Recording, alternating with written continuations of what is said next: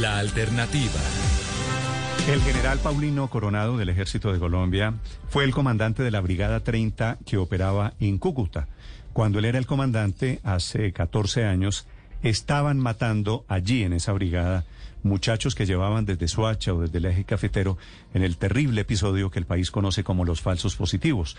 Por eso dice en esta audiencia en Ocaña el general Coronado, quedaré como el primer general condenado por hechos que no debieron ocurrir. Esos hechos son los falsos positivos. General Coronado, buenos días. Buenos días. Hay una precisión que quiero que por favor tengan en cuenta, no del eje cafetero. Uy, Fue qué, pre- de qué- Soacha. qué precisión tan importante, Soacha. general. Soacha, Soacha y Bogotá. ¿Y cómo, Soacha y, Bo- y, y cómo elegían a las víctimas para que usted esté tan seguro que eran solamente muchachos que llevaban de Soacha y Bogotá, general? Porque así lo reconocieron ahora ante la JEP y se aclaró gracias al esquema dialógico que la JEP implementó.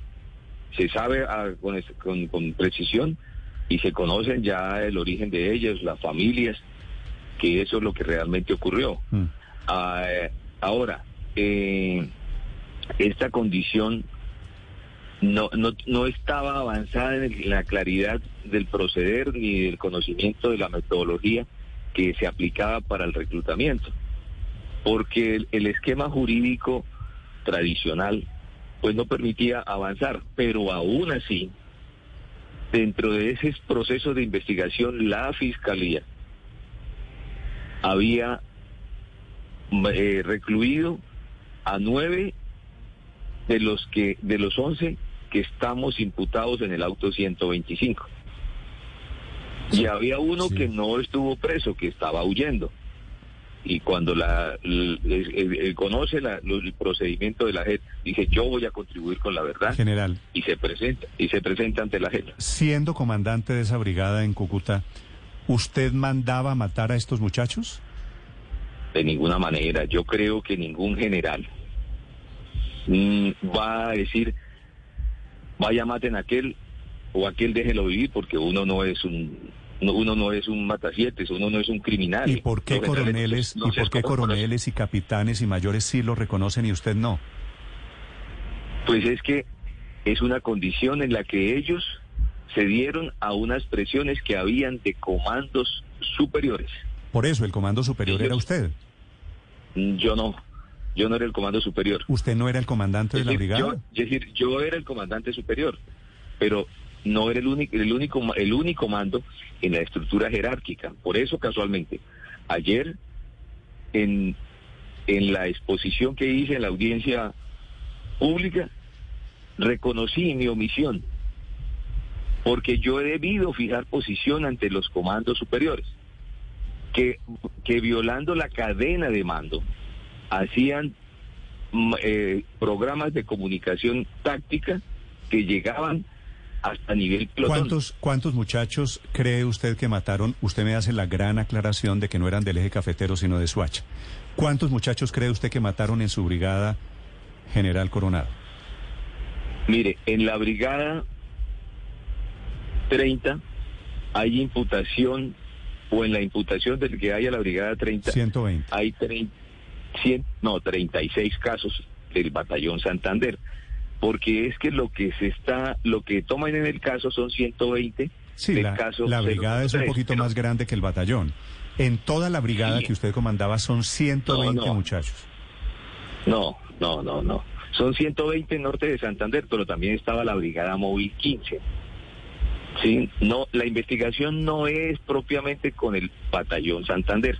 General, cualquiera, a ver, para no quedarnos aquí en esta discusión medio inocua Sí. de si eran 40, de si eran 70 o 120, mataron a cuántos, cu- qué cifra quiere que manejemos, 70 en sus en sus narices. Mire, mire, en mis narices no. Si hubiera sido en mis narices no se muere ninguno. Lo que yo quiero precisarle es que uno es grave. y lo que yo quiero precisar, General. Coronado, es por qué en la medida en que el rango comienza a descender son valientes estos señores, el coronel muy valiente, el mayor muy valiente, el capitán muy valiente. Y en el momento en que aparece un general dice, el general no, en mis narices no, fue por omisión. los generales no aceptan que participaron ninguno, ni usted ni ningún general que participaron en los falsos positivos. Eran valientes cuando vestían el uniforme y ahora ¿qué pasó, general Coronado? Mire, yo soy valiente aquí como estoy, como cualquier ciudadano, o con la verdad. Yo no soy valiente con un arma porque nunca he considerado que uno tiene que imponer o imponerse con las armas. Mi, mi reconocimiento que se hace por omisión no lo hago yo, porque yo sea el que me califique mi conducta. La calificación me la da la justicia especial de este proceso de paz. No me lo doy yo, no, es que yo me califique, a mí me califica la justicia especial para la paz bajo bajo la condición de autor de comisión por omisión. No es que yo me califique ni que yo, yo acepte una condición particular. Ok, siendo usted comandante de esa brigada general Coronado, ¿usted supo que estaban matando muchachos civiles que los presentaban como bajas en combate? Mire, yo lo supe cuando realmente se presenta el informe por el Ministerio de la Defensa en una rueda de prensa que hubo el 23 de septiembre del 2008. General, ¿eso quiere decir que usted durante más de un año estuvieron matando jóvenes, jóvenes humildes, jóvenes campesinos, jóvenes con alguna condición de discapacidad y usted no se dio cuenta? ¿No, ¿No le pareció al menos llamativo que empezara a subir el número de muertos en su brigada? Mire, los análisis que se hacían correspondían al, a los históricos que se daban en la región.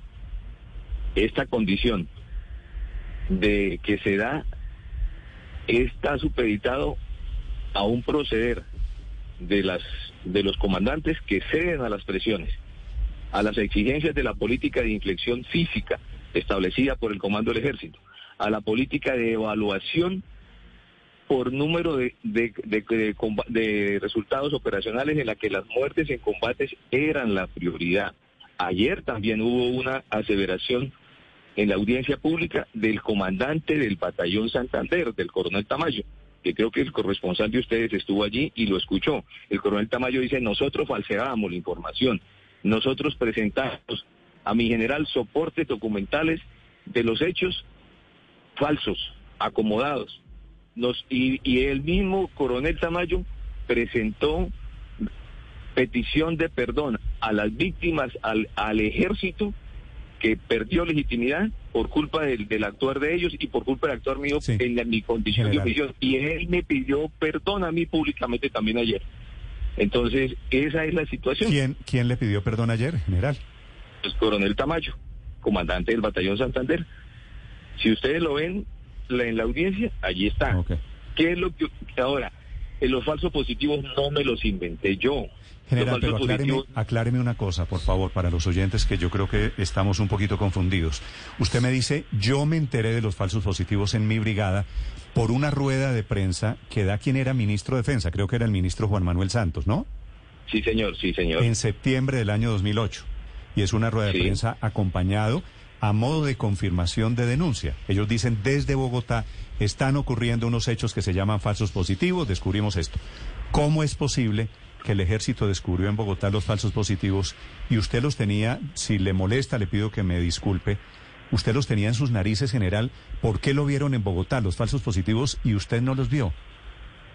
Es que, lo, es que los falsos positivos se, en Bogotá ya se conocían y, lo, y estaban documentados en el Ministerio Pero de estaban, estaban ocurriendo en la puerta de su unidad. No, es que, bueno, yo, eh, yo, yo estaba en Tibú, entonces pongámoslo en físico como usted lo quiere poner en físico. Sí. Que en la puerta de mi unidad, yo estaba en Tibú, yo, yo viajaba a, Cúcuta, esporádicamente iba a Ocaña, pero no ocurrían en la puerta de mi unidad como usted lo quiere plantear. Entonces, en esta, en a, título de discusión, ocurría en Ocaña. ¿Y a quién se le ocurre? ¿A quién se imagina que por eso era la resistencia a creer y por eso iniciamos el proceso de esclarecimiento? que van a traer unas personas de 16 horas de camino para matarlas. Y entonces, entonces la gran interrogante que hacía la fiscalía, porque la fiscalía también hizo el proceso de esclarecimiento, porque yo no soy autoridad judicial por comandante, Oiga, pero ¿cómo van a traer gente de 16 horas de camino? ¿Cómo los traen? ¿Drogados, amarrados, dormidos? ¿Cómo los traen para matarlos? Entonces inició, inició el proceso de esclarecimiento y ni la Defensoría, ni la Procuraduría, ninguno creía que eso fuese cierto. Y todos los que estaban comprometidos con esos crímenes de manera directa falseaban la información y se presentaba como legal lo que era un crimen. Eso fue lo que ocurrió y eso fue lo que ellos presentaron y lo que ellos, gracias a la JEP, reconocieron y presentaron de manera detallada, amplia, exhaustiva, sus, las posiciones y explicaron el modus operandi de lo que ellos actuaban. ¿A usted quién le pidió o quién era el que ordenaba que el éxito operacional se midiera en bajas y no en capturas? Mire, la política de inflexión física era, una, era un lineamiento estratégico del comando del ejército en cabeza del general Mario Montoya para llevar a la FARC a la mesa de negociaciones. Esa política de inflexión, yo la conocí estando haciendo curso de altos estudios militares y se la controvertí en su momento el señor general Montoya. Le planteé que la inflexión no, física no era suficiente para que la guerrilla llegara a negociar. Le planteé que había, otros tipos de inflexiones que eran necesarias, pero que correspondían a la estructura del Estado en su conjunto, como era la inflexión económica, la inflexión jurídica, la inflexión social, la inflexión política y que sobre esos parámetros tenían que trabajar y que el ejército no se podía echar toda la responsabilidad mediante la inflexión física. Mi omisión es considerar que los subalternos estaban identificados conmigo y en esa visión... A, partir de qué momento comienza la cadena de los falsos positivos? Porque usted me dice, lo mío es omisión, lo mío no es que participe en el crimen, ¿de acuerdo? ¿Quién, señor. ¿Quién después de usted organizó el tema de falsos positivos? Porque no es casualidad que pasaba allí en su brigada en norte de Santander y pasó en otras brigadas en Colombia. Mire, la, la noticia de los falsos positivos que se presentó se tomó lo de Suacha Ocaña. Fue la noticia que dio el ministro. Pero a los 20, 25 días ya había un informe consolidado de tropas de la séptima división que coge Antioquia, que hay, hay tropas vinculadas a falsos positivos del Magdalena Medio en ese informe que el, general Suárez presenta. Hay informes de Cimitarra del batallón Rafael Reyes, hay informes del batallón de servicios de la Quinta Brigada y de otras unidades que no, tengo presente en este momento. Pero ese informe consolidado llevaba no solamente los crímenes de Suacha, que, de, que traían de Suacha para asesinarlos en, en Ocaña, había un informe que se consolida y se presenta y se termina la salida de los 27, pero ya en ese momento tenía información en el Ministerio de Defensa y en el Comando General de que eso estaba ocurriendo, no solamente aquí en Norte de Santander, porque, es decir, la noticia es Suacho Caña, pero el informe no es solamente sobre Suacho Caña. El informe que se presenta para tomar la determinación es de varias unidades de la séptima división, como le digo, séptima división, brigada, brigada 14, de la quinta brigada. Usted hoy con estos datos, con estos datos que usted conoce mejor que nadie, General Coronado, ¿usted cree que la política de falsos positivos fue una política sistemática en el ejército de Colombia? Mire, esta política nefasta, abominable, en el 2008 ya ocurría, de acuerdo a lo que se conoce hoy, gracias a la metodología y, el, y, la, y la implementación de la justicia transicional, hoy se puede comprobar y se puede determinar gracias a la JET, a ese esquema que se montó que en el que hay un proceso de justicia restaurativa que en el 2008, cuando se presenta el escándalo de los falsos positivos, ocurría en 29 de 32 departamentos. Esta situación no la implementé yo, no fue mi política, no fue mi visión, nunca ha sido mi convicción, pero en esos parámetros, la alta jerarquía del Ministerio de la Defensa tenía conocimiento y así lo reconoció el señor ministro de la Defensa para el momento, el doctor Juan Manuel Santos, en la Comisión de la Verdad. Yo, ese, es lo, que yo sé, lo que yo conozco, y así lo presenté porque es lo que yo sé del, del, en este momento dentro del mismo proceso de, de dialógico que lleva la gente, que ha mostrado y ha abierto para que la gente hoy acepte. Todos los que estaban allí sentados al lado mío, eh, repito, nueve estaban estaban presos y se acogieron a la gente para iniciar este proceso restaurativo. Uno estaba huyendo. General Coronado, ¿por qué muchachos de Soacha? ¿Qué tenían de especial estos muchachos y por qué esa población? Mire, todos los muertos de los falsos positivos a nivel nacional es de personas vulnerables, a los que los en, el esquema que el ejército estaba desarrollando criminalmente no lo hizo con gente pudiente, no lo hizo con gente de recursos, lo hizo con personas vulnerables, que es mucho más grave. Lo hizo con los con gente pobre, con campesinos, que en su afán de mostrar y de, y de, y de presentarse como eficientes, asesinaban a personas que no eran como los, los, los querían presentar como criminales para justificar sus acciones y mostrar resultados y no quedar en la, en la tabla de evaluación. Eso es lo que ocurrió. Sí. Tanto, tanto con Soacha como en otras partes del país. ¿Ningún detalle le llamó a usted la atención de lo que pasaba en la brigada? ¿Nada relacionado con los radiogramas, con los informes de inteligencia? ¿Ningún detalle le pareció llamativo? la velocidad con la que el CTI hacía supuestamente los levantamientos de los cuerpos, el uso de fosas comunes incluso por fuera de los cementerios, no le llamó absolutamente nada la atención, nada, ningún detalle, ni siquiera se enteró de la llegada de personas de otras partes del país a la región, no tuvo conocimiento de absolutamente nada. Mire, todo eso lo valoró la gente y por eso mi imputación es por omisión no lo valoré yo.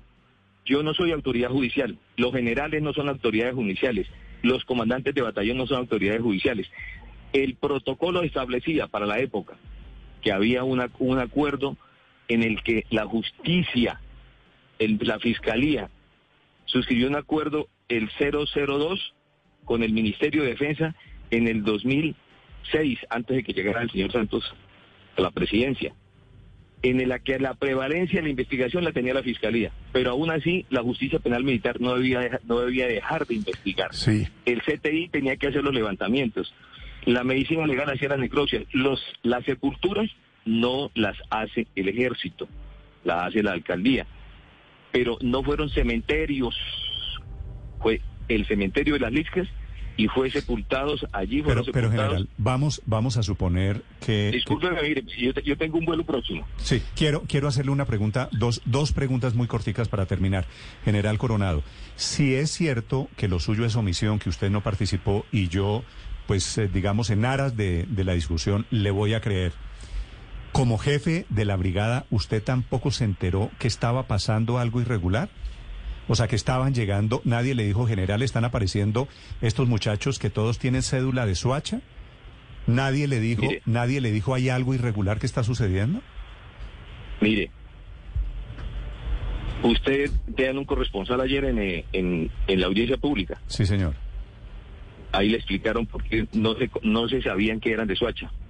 Porque los directos responsables le quitaban los documentos y los escondían para que se dificultara más el proceso de esclarecimiento de la identidad de los muertos. Eso lo explicaron ayer los directos responsables, que ellos hacían eso.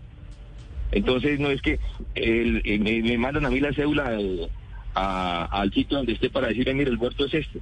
Uno sí exigía que, que no fuesen NNs, que se esclareciera con la fiscalía, pero ese proceso para esconderlo, para esconder la identidad, ayer ampliamente fue presentado y reconocido por los directos responsables. General, general, sí. ¿por qué además, si sabían que iban a matar a todos esos muchachos, los torturaban? Cuando usted ve las denuncias de las madres, es evidente, sabían que los iban a, matar, pero los torturaban, los eh, eh, golpeaban, y pues ustedes lo sabían también.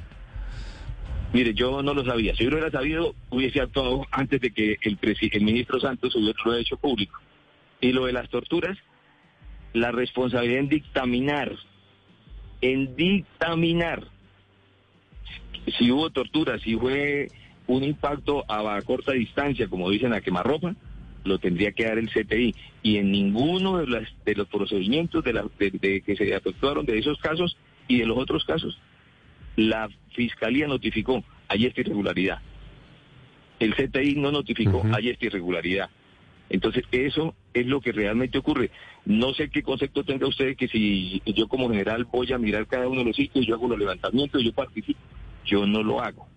Eso no le corresponde, ni está en la estructura, ni uno tiene el aparato, ni el aparato de investigación criminal para determinar si la proyección balística correspondía de esta manera. Uno se sujetaba a los informes que se presentaban por los por las unidades que causaban la muerte en, en concordancia con los protocolos de orden judicial del de, CTI, de la Fiscalía. Ese es el proceder. Por eso, si, yo, si, se presentaban actos de tortura, pues tenía que reflejarse por el CTI, tenía que reflejarse por la Fiscalía y en los informes y actuar. Actuar. Yo, cuando se presentó el escándalo, yo tomé contacto con la directora regional de fiscalías, la doctora Luzmayri Díaz Garrica, y con el doctor Giovanni Gutiérrez, directores regionales del CTI y de la fiscalía respectivamente, y me vine con ellos hasta Ocaña y empezamos el proceso de buscar el esclarecimiento. Eso lo hice yo. Si yo hubiese sabido que todo eso, que todo eso se estaba presentando, voy a buscar que me investiguen. No, yo, porque voy a buscar que, que se esclarezca. Antes tapo y le dificulto. No, yo antes me abrí y los traje todos para que iniciaran ese proceso de esclarecimiento de investigación. Y aún así fue difícil, porque todas estas personas directamente responsables estaban falseando la información, preparaban con antelación el lugar de los acontecimientos para presentarlos y darle justificación a todos sus actos y que no quedara duda que fuese presentado como legal lo que realmente era un crimen. Y yo en ese, en ese afán me vine o me fui hasta Ocaña a hacer ese proceder. Y me y invité a la fiscalía, me reuní con el CTI de Ocaña, me reuní con la fiscalía, invité a través de los medios de comunicación que surtieron efecto mis convocatorias a través de la emisora del ejército y a través de las emisoras regionales y del canal regional de Ocaña, de San Jorge a quienes yo les agradezco porque me ayudaron y fueron apareciendo más casos diferentes a los de Suacho Caño. Y luego sigue aumentando la cifra, y sigue aumentando la cifra, pero aún así le presentaban todos los soportes de carácter legal asesorados por abogados jurídicos que estaban contratados por la Brigada Móvil 15 y por el Batallón Santander. Muchas gracias. Sí, Tengo que viajar. Sí, una última, una última pregunta. Eh, eh, ¿Cuál es su situación jurídica? Porque tengo entendido que usted no aceptó cargos ante la justicia ordinaria. No es que a mí no me llamó. Mire, hubo 223 procedimientos de, de personas libres, declaraciones y demás, como se, como se jurídicamente puedan denominarse. 223 que hizo la fiscalía y no encontró mérito para imputarme ni vincularme en ningún proceso. Y yo no, no fui, no fui porque ellos iniciaron su proceso de esclarecimiento y no encontraron mérito para vincularme. La JET inicia, toma esas 223, se inicia a contrastar e inicia a tomar versiones. Ya las personas, cuando llegan a la JET, que le ofrecen unas garantías de, libertad condicionada porque ellos estaban presos, comienzan a informar y a concretarse mucho más detalle de cómo ocurrieron los hechos bajo la bajo la, el, el principio de que debe primar la verdad. Y, la, y ellos reconocieron y aceptaron y presentaron todos sus informes y comentaron cómo falseaban la información, y cómo, cómo, cómo le daban sustento jurídico y de inteligencia a todo su proceder que la Fiscalía muy difícilmente tuvo que entrar a ver cómo dilucidaba para poder pasar detenidos y condenar a esos nueve que estaban ayer como máximos responsables. está, pendiente, está pendiente de la condena de la JEP, ¿no? Su colaboración debería significar una condena benigna. Pues eh, eh mira, hay varias, hay varias eh, tipos de medidas. Las medidas que se van a imponer a los a nosotros, los que fuimos del ejército, son las mismas, son equitativas a los que se le van a imponer a los señores de la FARC. Porque todo este, todo esto de estructura de la JEP, usted sabe que surge de los acuerdos de La Habana. Sí. Pero indistintamente de lo que de que sean mm, eh, había un coronel sentenciado a 55 años, coronel Castro, del batallón Rafael Reyes, también por muertos de Suacha, de jóvenes de Suacha.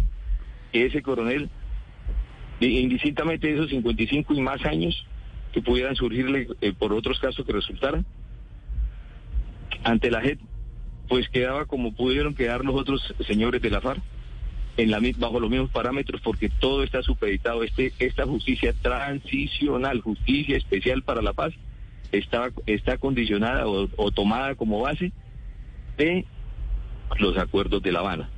Esa es la situación. Muy bien. Hay incomodidad por parte de las víctimas que, que dicen, ¿por qué no siguen los militares presos? Eh, ¿Por qué los sacaron de la cárcel? Se están beneficiando de la entonces, bajo esos parámetros es que a, jurídicamente se les define la situación a ellos. General Coronado, gracias por estos minutos. Lo dejo tomar su vuelo. Bueno, muchas gracias.